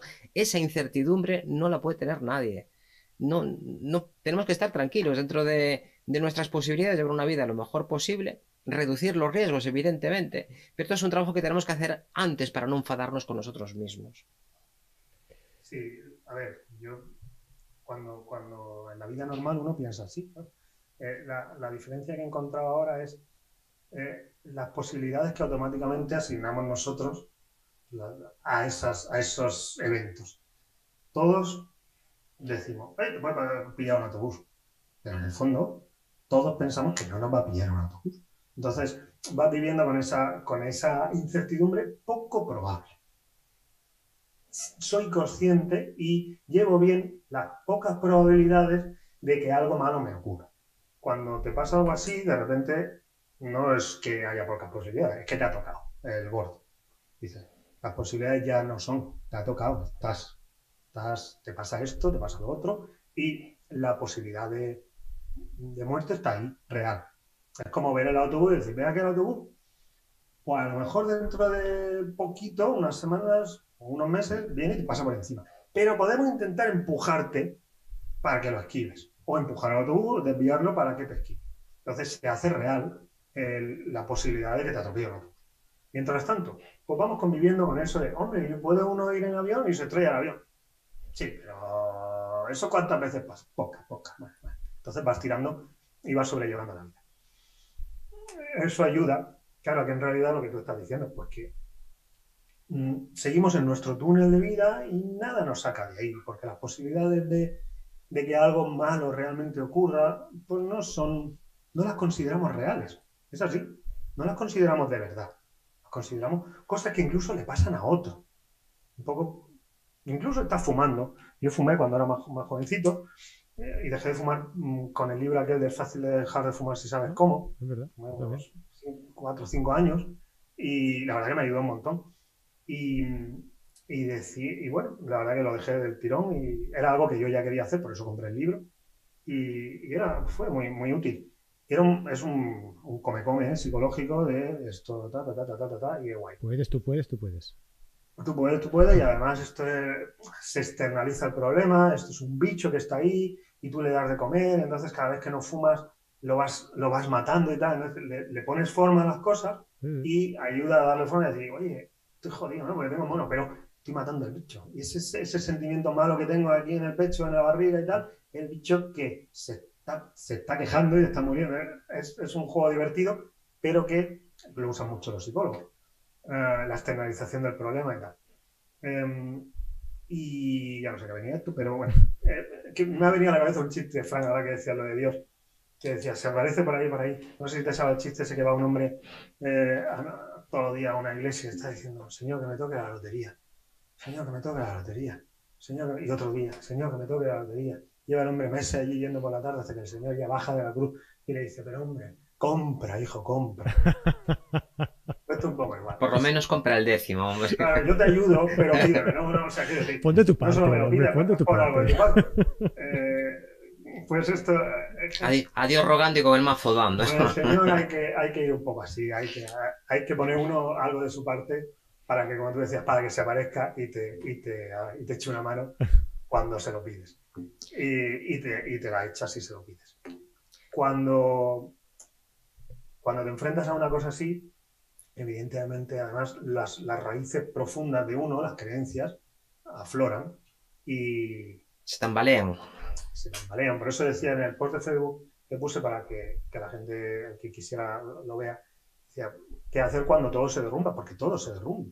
Lo que uno cree que tiene construido, lo que tú decías al principio, oye, la hipoteca, he pagado esto, estoy pagando mi casa, pero tengo cierta seguridad. Oye, joder, con 42 años una niña, e incluso con, con planes de, de, a lo mejor tener otra, o, otra, no sé por qué pienso en otra, eh, que ahora no voy a poder, eh, que creo que en algún momento del blog lo, lo cuento. Mm. Eh, después del autotrasplante de médula es algo que ya me, me, me incapacita. Me dejan en Merrill, como decía en Merrill. Y, y, bueno, es algo que también hay que aceptar, oye. Pero de nuevo, la escala de, de valores es algo que viene después. Primero la enfermedad, la aceptación de la muerte en sí misma, después la curación, la preocupación de el tratamiento, de superarlo, de, no caer jodido durante el tratamiento y que haya que... Y después ya decir, oye, ¿y si, me, si todo esto sigue adelante? O resulta que no voy a poder tener más hijos. Con 42 años, pues como los 42 son unos 32, pues todavía estamos a tiempo. Pero es algo que no va a ocurrir y también hay que aceptarlo y hay que hacerse la idea. Y bueno, todo se derrumba, las cosas que uno cree desaparecen, se desvanecen y uno se para a pensar y dice, pues no era tan, tan, tan férreo todo lo que yo pensaba que iba a hacer. Puedo recomponer las cosas de otra manera, a mi gusto ahora, a un gusto. Las había construido así un poco sobre la marcha y ahora voy a ver cómo las reconstruyo con un poquito más de idea. Y te das cuenta de que muchas cosas que, estabas, que, habías construido en tu vida vienen de una época anterior, de un yo anterior, lo que tú decías, un yo a lo mejor que fumaba o que o que está, con el que a lo mejor incluso todavía estás enfadado eh, por algo. Y ahora es un buen momento también para reconstruir las cosas desde una perspectiva a lo mejor más madura, más... En fin, todo esto ayuda a madurar también. ¿Qué voy a contar? ¿Qué voy a contar? Es que los ladrillos con los que construimos la felicidad en, real, en realidad son muy poquitos. Lo mm. dijiste al principio, si todo falla, lo que quieres es estar con tu familia. Lo que realmente quiere todo el mundo cuando está próximo a la muerte y es consciente de que le quedan pues muy poco tiempo, eh, yo no conozco a nadie que se haya quejado, es que debí de haber trabajado más horas extras en el trabajo. No, nunca jamás he encontrado a nadie. Lo que se queja todo el mundo es de no haber invertido suficiente tiempo en las relaciones personales. Y, y, lo que realmente puntúa eh, a la hora de, hacerse mayor y, de valorar el pasado no es lo que hayas comprado, sino las vivencias que hayas tenido con ese dinero, con, con el esfuerzo de tu trabajo. Cuando las vivencias son amplias y has podido experimentar un montón de cosas cada uno lo, que le guste. Habrá gente que le guste una cosa, habrá gente que le guste otro. no le gustará la música, a nosotros nos gusta viajar por ahí. Cada uno tiene su algo que lo atrae, algo que lo llena de, satisfacción cuando lo está haciendo. Y es lo que tenemos que intentar hacer. Aunque no sea todo el rato, porque evidentemente no todo el mundo tiene un trabajo que le permita hacer justo lo que, lo que le gusta. Pero la mayor parte del tiempo deberíamos de intentar ir en esa dirección, no, no ir en otra dirección que te impone la sociedad es ser consciente. Santa Teresa de Jesús estuvo haciendo también, en los ejercicios espirituales de Santa Teresa hay mucho del budismo. Y de hecho por eso pues, casi la queman, por cierto. En su momento fue una persona muy controvertida. Pero cuando lees, y, San Ignacio de Loyola, cuando lees estos libros es que hay mucho del budismo. Y cuando habla, eh, dentro de los monasterios, la, una de las partes importantes es la meditación. Ellos le llaman oración, pero sigue siendo lo mismo. Es lo mismo. Nosotros cuando hacemos fotos, si te das cuenta, ahora estás meditando, te das cuenta cuando estás en una foto abstraído, estás meditando. Sí, las experiencias que hay de los, de los psiquiatras que hacen, que hacen eh, test y experimentos con, con, los cascos estos, eh, hay una serie de, de, Hay un tío que, bueno, un tío, hace ya años, pero bueno, en su día, cuando la revista muy interesante todavía eh, valía algo, y, y publicaban dos cosillas de muy interesante, me venía a la cabeza. Eh, con el un casco se llamaba Octopus y tal, eh, eh, medía la parte del cerebro que se activaba en la meditación y en la oración y tal, y eran unas partes muy, muy parecidas, prácticamente en la misma, en el mismo área, que además coincidía con una serie de, con una serie de, de, zonas que se activaban únicamente cuando la salvia divinorum, que es una planta salvia, una, una planta específica, como dice farmacia también estaba muy metido en, ese rollo también de, de las plantas psicoactivas. Eh, me gustaba mucho el tema. Y, y, la salvinorina, que es el principio activo de, la salvia divinorum, activaba de manera exógena esa, ese área del cerebro también. Y los pacientes que se le administraba de manera exógena decían, noto una presencia, estaban como diciendo, y algunas distintas experiencias, digamos, cercanas a la oración, al sentimiento de, de, presencia de algo superior y tal. Muy curioso, el, tema de, de, la oración y la meditación es, es una pasada. Eh, y respecto a lo muy interesante, sí que recuerdo un artículo sobre eh, una, una, serie de entrevistas que le hacían a personas ya de, de, de una cierta edad que estaba ya pues, pues, con enfermedades terminales y les preguntaban eso que tú decías. ¿De qué te arrepientes? ¿qué, ¿qué, cosas le dirías a lo mejor a alguien joven ahora de qué, se arrepentía? Y decían, algunos decían, ahorra más. Era casi común, desde que eres joven, ahorra más.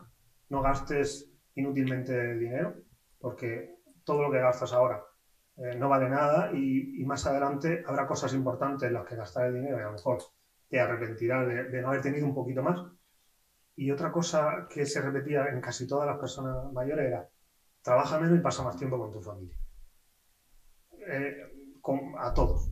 Trabaja menos y pasa más tiempo, como llaman los ingleses, los americanos, más tiempo de calidad, ¿no? De quality time. O sea, no, no allí como una estaca puesto, sino pasa más tiempo, juega, involúcrate más eh, con la familia. Para los hombres, ahora ya a saber, porque ya las cosas son un poco dif diferentes, pero hombres seguimos teniendo esa sensación de proveer, proveer a la familia, yo trabajo más, entonces esa, esa, tendencia natural, por lo menos a mí me pasa, eh, a echar todas las horas del mundo porque voy a ver si eh, siempre ganar más, para que no falte de nada en casa, para... y hay un momento también que vale la pena decir, basta, hasta aquí hemos llegado y vamos a pasar tiempo con la familia, que al final es lo que te llevas, justo lo que estábamos hablando porque cuando a la hora de la verdad lo que te apetece es estar con tu familia. Pues sí. Oye, Juan Pablo, cuando te pongan bien, que ya te recuperes de, de todo esto en unos meses, ¿vas a poner en práctica todo esto? ¿O te dejarás llevar por la, por la dinámica la pregunta, y la rutina esa diaria? Es la pregunta clave. Esa es la pregunta clave. ¿Cuánto no, dura esto? No hay vuelta atrás, no, no hay vuelta atrás. Una vez que eres capaz de verlo, una vez que lo ves, que lo ves, que lo, que lo ves, que está ahí, no hay vuelta atrás. No, no hay. Antes, antes dijo Frank una cosa que me llamó mucho la atención, es un giro de 180 grados. Y un giro, un giro de 180 grados da la impresión de que tiene una dirección. Vas en una dirección y giras 180. Es que esto puede ser en cualquier dirección. Puedes ir a un grado, a dos, a cuatro, a 40, a cinco y medio. O cambie, puedes dar ¿no? 360. Sí, no hay, un cambio, no hay un cambio. Cada persona experimenta el suyo y una vez que ves que la vida que te ha traído hasta aquí, que lo que has venido arrastrando, no es lo que, lo que te identifica. Mira, para el diario, eh, otra de las cosas que, es bueno decir, que igual ya lo repito, es ¿quién soy? ¿Quién soy? Porque si queréis escribirlo por ahí también, ¿quién soy? No qué hacéis, ni yo soy esto, no yo tengo, no, ¿quién soy? Hay un gag muy, eh, muy gracioso, no recuerdo qué película, que decía, bueno, ¿quién es el protagonista? José me decía, bueno, yo eh, nací en no sé cuánto. No, no te pregunto dónde has nacido. ¿Quién eres? Claro. Bueno, trabajo no sé qué. No, no te pregunto dónde trabajas. Uh, ¿Quién eres? Bueno, estudié no sé qué. No te pregunto a veces. ¿Quién eres? Pues no sé qué. Ah, sí, eh, ejecutivo agresivo de Adam Sandler. Hay un momento en que eh, con, con, con, este hombre, como tengo la cabeza fatal, no me acuerdo, Jan Nicholson le está, lo está, le está calentando la cabeza y le está preguntando eso y al final dice, ¿qué quieres que te diga? No sé. La, la, realidad es que a veces no sabemos quiénes son. Cuando alguien te pregunta quién es Juan Pablo Miguel o quién es Fran Palmero, dices, ¿cómo que quién? Bueno, pues yo soy toda una serie de circunstancias y de experiencias que he ido acumulando en mi vida, pero ¿quién, quién soy yo? Bueno, pues vale la pena pensarlo y párate un segundo a ver quién, cómo responder esa pregunta porque no es nada fácil. Y respecto a, a, usar esto para el resto de mi vida, pues para bien o para mal, Fran, como te contaba, esta enfermedad mmm, no parece tener una cura ahora mismo, como tal. Es una enfermedad que se controla y se hace crónica. Eh, para bien o para mal, supongo que siempre va a estar ahí, siempre me va a acompañar. Y de alguna manera uno se acostumbra al día a día, pero la, la, la idea de que de que eso está ahí y convivir con ella siempre está. Eh, en el transcurso que llevo, que son pues, febrero marzo y lo que llevamos de abril, se ha normalizado la situación mucho. De noches de empezar a finales de enero diciendo, vaya toalla, mirando al techo y diciendo, pero ¿qué ha pasado con mi vida? Pero esto, o sea, ¿qué está pasando? A empezar la, el tratamiento y empezar a tener un poquito más de confianza, recuperar la confianza en su propio cuerpo, decir, oye, puedo con esto, me estoy recuperando, voy poco a poco, aguanto la quimio, aguanto esto, voy cogiendo confianza y además me voy encontrando mejor, porque claro, los valores de sangre van recomponiéndose. Es fácil, también te digo, volver atrás y decir, eh, volvemos a nuestro, me voy a meter de nuevo con esto, con la clase, con eso, todos los, todos los negocios y todas las historias que tengo en mente. Pero creo que también, como dice Frank, sí que hay un antes y un después. Eh, sí que hay una escala ahí de cosas que se, se rompe y dice, hay cosas que a mí ya no me pueden importar de la misma manera. Hay cosas que me estresaban que a mí ya cosas que me ofendían o que podía tomarme de una manera que ahora, pues sinceramente lo dice, paso, paso. No paso en plan, paso, sino no vale la pena. No me preocupa tanto. O no vale, realmente no merece el esfuerzo. No merece la pena el esfuerzo o sufrir ni un momento por esto, por lo otro. Sale bien, no sale, no sale. Empezar a tomarse la vida, como se suele decir, con un poco más de filosofía, con más tranquilidad. Y creo que eso es lo que ayuda también a la curación. Si uno sale de esto y acabas, y, y no solo sigue igual de petado, sino más, pues si no acabas de enfermo de esto, te mueres de otra cosa, porque sinceramente, o sea, te mueres de un ataque al corazón o de un ictus o yo qué sé, porque eres un estresado de la vida. Y bueno, ya que pasas por esto, pues la verdad que aprovecharlo lo mejor que puedas es, es casi obligatorio, o sea, es, es, una obligación.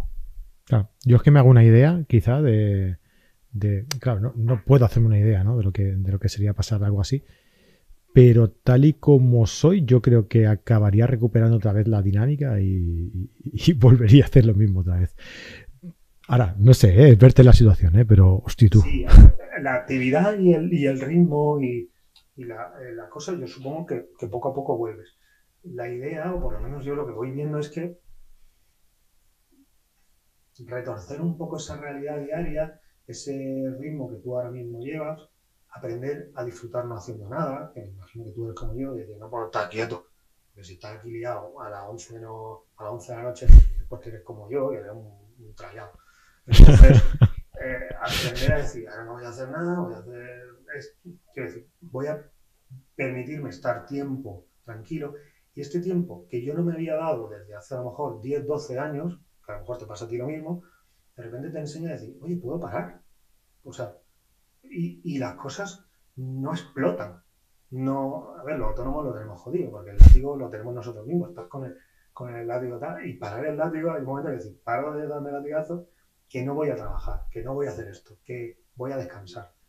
Ese pequeño corte en el, en el descanso, ese, toda esta experiencia a mí me está enseñando a decir, puedo parar, puedo disfrutar estando haciendo otra cosa que nada tiene que ver y eso incluso me va a ayudar en el futuro a ser más productivo, a dedicarle más tiempo, más concentrado a determinadas cosas, que son lo importante, y organizar el tiempo de otra manera. No sé, algo, algo cambia.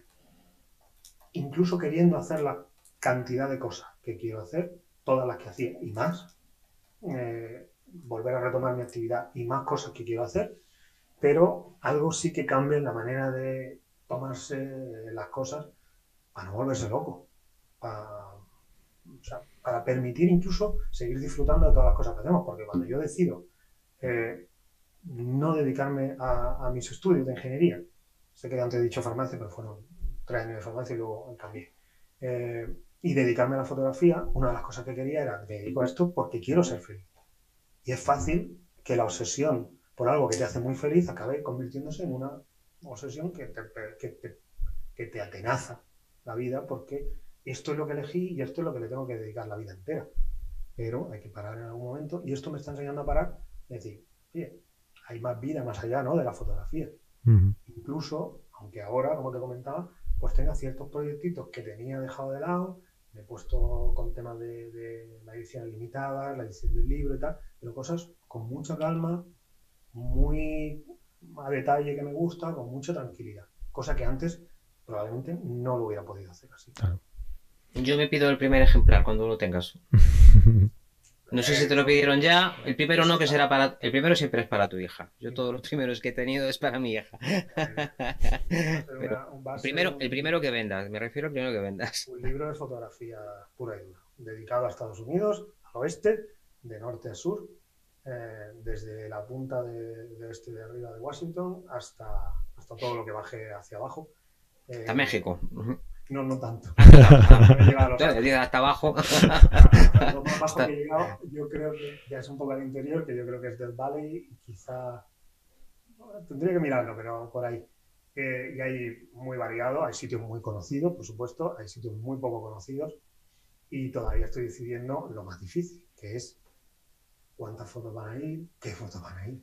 Y eh, una vez las tenga, voy a reeditar, no reeditar, voy a editar todos los RAWs de nuevo con un estilo diferente, porque otra cosa que me ha pasado es que me ha cambiado un poco la percepción. De alguna manera tengo una, especie de impulso de editar de forma muchísimo más mm, ligera. Y alguien pueda pensar, ¿es que antes editaba de manera pesada? Bueno, sí, sí, durante mucho tiempo, y de hecho es un proceso que he ido suavizando, pero durante mucho tiempo yo, a mí me ha encantado el pictorialismo eh, paisajístico. Me han dado eh, las imágenes muy recargadas. Cuando he hecho música durante muchos años, me ha gustado la música muy recargada. Y ahora me siento a tocar el piano y no me apetece meterle ni un eco, ni, una, ni un efecto, ni un nada. O sea, es algo que también me ha cambiado.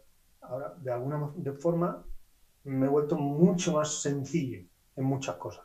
Y ha llegado a la fotografía también. Entonces me pongo a editar y pienso, esto está perfecto como está. Y a lo mejor hace dos años me hacía 100 cosas. No quiere decir que esté ni mejor ni peor una ni otra, pero mi tendencia va por aquí. Entonces, esta, esta edición de este libro, esta fotografía, va a ser una edición completamente diferente a lo que la gente puede estar acostumbrada de mí. Y es lo que me gusta hacer a mí, por lo tanto, pues, para bien o para mal, es lo que me apetece hacer. Y luego las ediciones limitadas sí que es el trabajo que es muy conocido mío, que la verdad es que, como hablábamos en aquel día de impresión, me está llevando muchísimo tiempo de eso. Ya preparado. Fíjate la cantidad de. O sea, todos los detalles de eh, los certificados de autenticidad, una hoja de sobre la serie, explicando de qué va la serie, una hoja con las gracias, cómo es la impresión, qué tipo de detalles lleva y la calidad del papel, todo cómo se debe conservar. O sea, toda una serie de detalles que en el día a día yo ni siquiera me planteaba. Yo no tengo tiempo para hacer todo eso. Todo eso lleva una cantidad de tiempo. Claro. El, y hacer el, todo este tipo de cosas que a mí me apasiona hacer todo esto porque me gusta, pero no encuentras tiempo. No encuentras. Y ahora por primera vez digo, bueno, voy a dedicar tiempo a esto a la caja libre de ácido para que la foto esté bien dentro. de todo el proceso y disfrutando mucho del proceso de corazón y haciéndolo como a mí me gustaría que se hiciera. Y antes, esto lleva en mi mente pues, dos, tres, cuatro años desde que empecé con la impresión. Y ahí estaba, parado, parado, parado, parado, parado, hasta ahora que he dicho, ahora o nunca. Esta es la gran palabra clave, la pasión. Cuando algo te apasiona, sí que vale la pena vivir para ello. Y es que hay mucha gente, yo veo muchísima gente que no tiene absolutamente nada que le, que le haga seguir para adelante, ¿no? Que, que, parece que podrían estar en el día de la marmota todos los días, ahí repitiendo, repitiendo, repitiendo una y otra vez. Ven la tele, ven la tele, ven la tele, se quejan, se quejan, se quejan, pero no hay nada que los emocione. Y, y, cada persona tiene que encontrar aquello que, que lo llene, que, que puede ser mirar hormigas o mirar pájaros o lo que quieran, pero que lo, que lo busquen, incluso la propia búsqueda puede ser... A veces nos quejamos de los niños que van a actividades extraescolares, eh, que ya fue a este y no le gusta, fue a este y no le gusta, fue a este y no le gusta, porque está buscando su arte, por Dios, déjalo que experimente, que igual nada más. En tu caso, por ejemplo, que estuviste tres años en farmacia y no te gustó, que, que habría sido mejor, es dedicarle cinco y estar ahora... Que por cierto, no, nos regañan por ahí, como no acabaste farmacia, leíaste antidepresivos con ansiolíticos y nos dicen que, España no es el que más antidepresivos toma, e, es el que más ansiolíticos toma, que yo sepa, en el mundo, y si no, entre los tres o cuatro primeros, sobre todo benzodiazepinas. sí, sí, sí. y, Portugal. sí, Pero, ahí se refiere, eh, eh, el resto, en España eh, no hay que mezclar los ansiolíticos, no es lo mismo las benzodiazepinas que los tratamientos que se dan para que los antidepresivos son... Diazepam, sí. En, en algunos casos son parecidos, sí, el ora- el lorazepam y todas estas moléculas, sí. Eh, pero bueno, que, que queda igual, que estamos entre los primeritos, primeritos, y no deberíamos. por- Seguro por que si no- que. Si no somos los primeros, por ahí estamos. Ahora está saturadísimo de sonidos, eh, siempre. Eh, no, la verdad es que bueno, España tiene, somos los primeros en algunas cosas muy buenas. Siempre estamos con las cosas de los trasplantes y las donaciones y tal. Eh, la cosa es que eh, hace poco, ahora que decía de farmacia, lo comentaba con mi madre, fuimos a la farmacia a comprar no sé qué. Y bueno, estaba la farmacéutica allí y salía de la farmacia y decía, madre mía, si hubiera terminado farmacia, eh, que al final, pues bueno, eh, es una carrera difícil, que lleva mucho esfuerzo. Y bueno, pues no me veía yo en una farmacia realmente. Eh, en fin, es verdad que puedes estar en un laboratorio. Ahí es un abanico más o menos amplio. Después en la época que estaba yo pusieron tecnología de los alimentos, que era una cosa que tenía bastante salida y más últimamente, bueno, desde hace Sí. unos años con toda la historia. Primeras promociones encontraron todas trabajo muy rápido. Y de hecho la, la idea de poner una farmacia yo mismo sin tener una tradición farmacéutica en mi familia mm, era complicado, es un poco entras en una, en una dinámica compleja, pero, pero no me veía, no me veía. Entonces, eh, bueno, también más vale uh, a, a tiempo, ¿no? Como se dice. Una retirada a tiempo. años, y bueno, y cambié a la ingeniería agrícola, que tampoco era una cosa que me entusiasmara, pero dije, bueno, una ingeniería, sinceramente, en aquel momento cambié a la que más cosas me convalidaban de lo que tenía hecho, de lo que tenía pro- a, a otra cosa. Por mí hubiera hecho, no por mí, por mí, a mí nadie me dijo qué tenía que hacer. En aquel momento, mm, a mí siempre me han gustado las bellas artes, Mm, totalmente, y siempre de pequeñito lo que, lo que más me ha tirado por ahí. Pero no, no, la idea no, no termina de cuajar en mi cabeza. Y pensé, bueno, la idea de hacer cinematografía, siempre me ha gustado mucho el cine, no tanto la fotografía, fíjate. Yo ya hacía fotos, en la universidad aprendí a hacer fotos, eh, pero de alguna manera se, el hilo iba más bien al cine. La foto vino un poco, se coló en mi vida de manera un poco extraña. Pero dije, bueno, pues hago esto, como decía mi padre, tú haz, lo que te has propuesto, haz esto que te hagas y luego ya te vas a donde te quieras ir. Pero al final, pues nada, pues nada, terminé esto y bueno, ya empecé con el tema de las fotos y esto, por aquí, por allá. Y bueno, ya, y hasta aquí me, me trajo. Y no te ha ido mal, no te ha ido mal. No, no, no me quejo, no me quejo. La verdad que es un camino duro, ¿vale? Si hay gente que quiere dedicarse a la fotografía ahora, que siempre es algo de lo que se suele hablar en esta charla, oye, ¿qué le dirías a alguien que se quiere dedicar a la fotografía y que no esté enfermo? Eh, pues aquí le damos una vuelta de tuerca. Que trabaje mucho, mucho, mucho, mucho.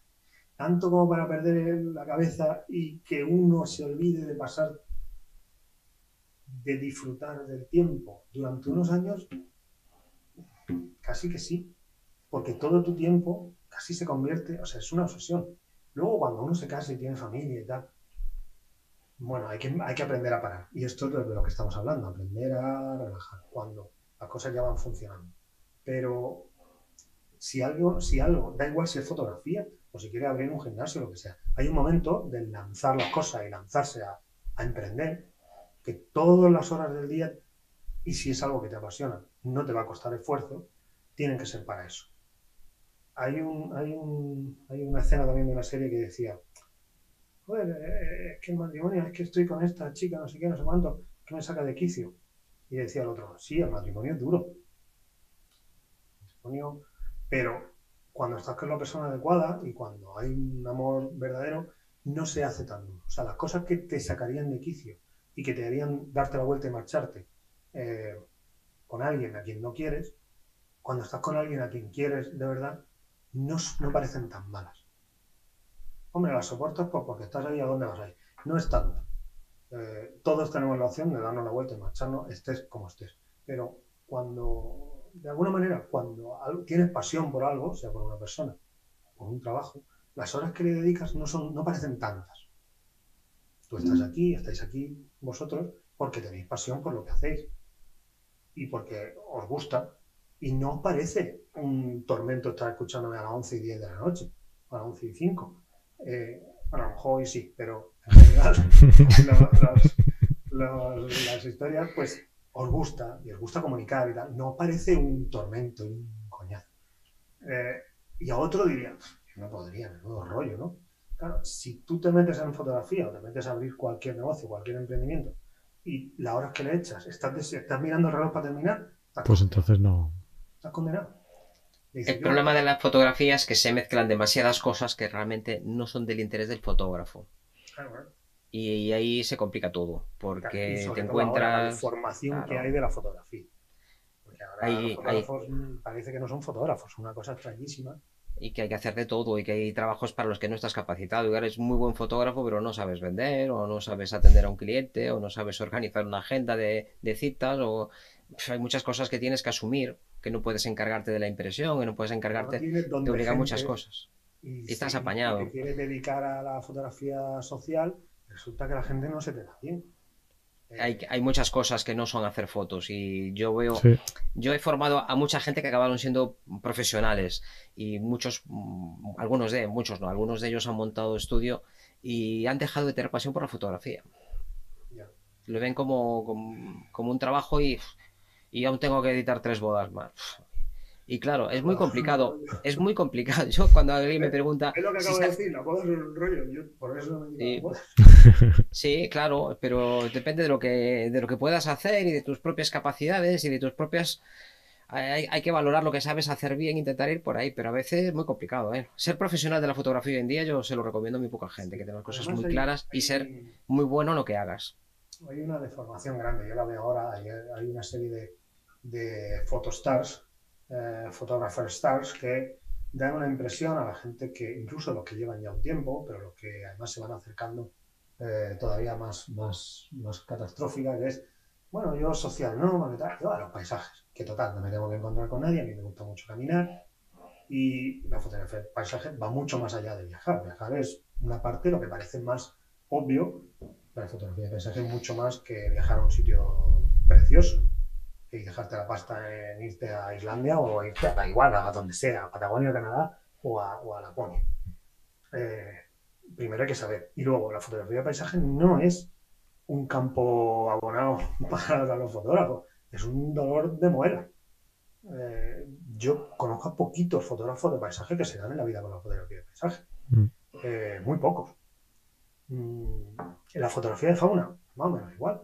Hay, hay muy buenos fotógrafos, muy conocidos que hacen fotografía de fauna, pero tienen en stock miles, cientos de miles de fotografías, creo que millones eh, en algún caso, en los stocks de fotografía de fauna porque llevan 30 años, 40 años fotografiando fauna.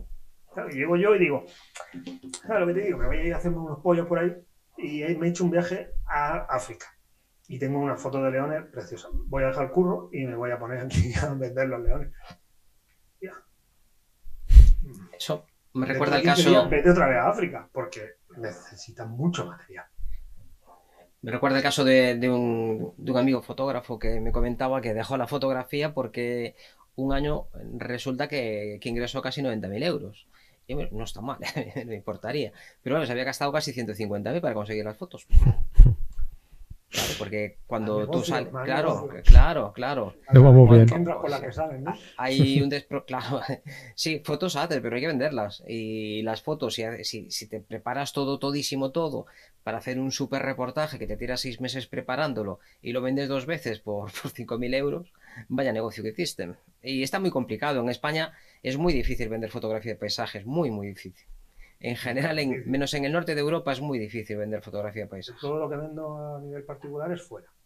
Eh, Estados Unidos y Europa. Y Europa, bueno. Eh, y, lo que vendo en stock sí es a través de, agencias europeas y casi todo va a Alemania. Eh, Alemania, a los alemanes les gusta muchísimo la fotografía. Y luego a nivel particular, los stock, sí, casi todo. Alemania, Francia, Inglaterra. Ahora norte de Europa. todo un poco raro, pero. Norte de Europa en general es el donde hay. antes hablabas de Bellas Artes, que es un recorrido que a mí tampoco me habría importado cursarlo. Pero en Bellas Artes está enfocada al mundo de la pintura. Claro, claro, eh, fundamentalmente. Como tengas dos manos izquierdas y tres pies como tengo yo, vamos, ya puedes aprobar primero como puedas.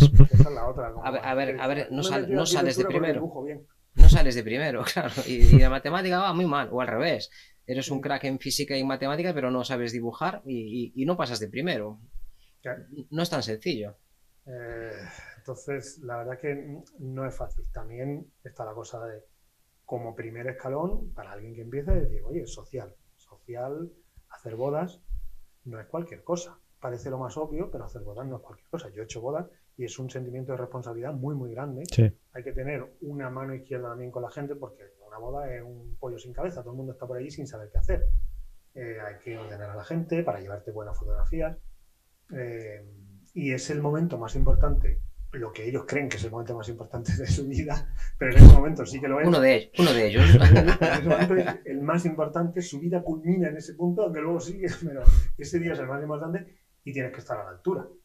Y luego no puedes decir, es que no salió, es que es tan oscura, es que ese momento no estaba, porque yo no sé dónde estaba, porque me llamó la abuela, o me Bueno, es una responsabilidad muy grande y todo el mundo no está preparado. Después de una boda y todo, yo he visto gente que dice, ni una más, o sea, ni una más. Es duro, es ¿verdad? duro. Joder, pero se cobra muy bien. Es mucho curro. Mm. Eh, el día, muchas horas. Luego, en la edición Edición. mm. es larga. El montaje del álbum, si lo quieres hacer bien y si quieres dejar algo de ti en la montaje del álbum, también lleva muchas horas. Eh, en fin, Y la Sí, gente sí. no sabe lo que cuesta un álbum de bodas. que cuesta un pastizal. Si lo haces bonito Es que- y con la cosa, se te van 400 pavos ahí o 500 pavos y dices, pero... pero- pero- pero- Un álbum decente se te va a la- una Sí, buena sí. parte del presupuesto.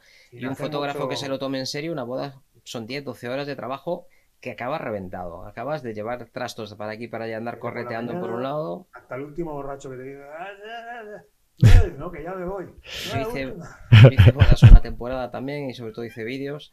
Y yo salía de casa a veces a las 9 y volvía a las 3 de la mañana. Sí, sí, Y, y a, y a precio de mecánico que me arregla el coche, gano menos. Sí, sí, sí, si te pones la cuenta y dices, bueno, pues no era para tanto. y, y gano, y gano bastante menos. Abulto, Y además sí. que, que las bodas se concentran todas en dos meses, básicamente. Sí. Sí, no y- para, no para. Y para los que Hay que tener el kiosco abierto y seguir pagando facturas. y para los que somos para los que somos más tímidos, ¿no? Como comentabas tú al principio, Juan Pablo, una boda es dura. O sea, eh, uf, el tener que tratar con todos en el momento en el que están. Y pues, siempre, sí. siempre hay alguien que sabe más que tú. Claro. siempre es, es Claro. inherente a una boda, siempre hay un Eso toca tiene mucho pelotas. ruido, Eso tiene mucho ruido. Yo tengo esta. ¿eh? Sí, sí, sí. Y- Mucha gente que hace fotos con el móvil y, y son mejores que las tuyas, todas las que hace. Y Este tío, no sé qué. Estás, estás contratando a un profesional que mira qué cámara que tiene y yo con el móvil te estoy haciendo mejores fotos que él. Sí, sí, así Bueno. Son cosas que hay que aguantar.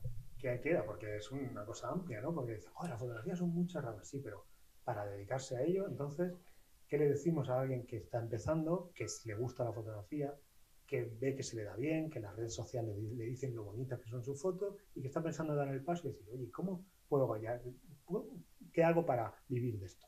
Si las bodas no me gustan, como dice Fran, y el paisaje, como dice Juan Pablo, pues parece no ser la opción hasta dentro de años en los que yo ya vaya teniendo aquí un, un volumen en el que yo pueda hacer algo con esto. ¿A qué se dedica?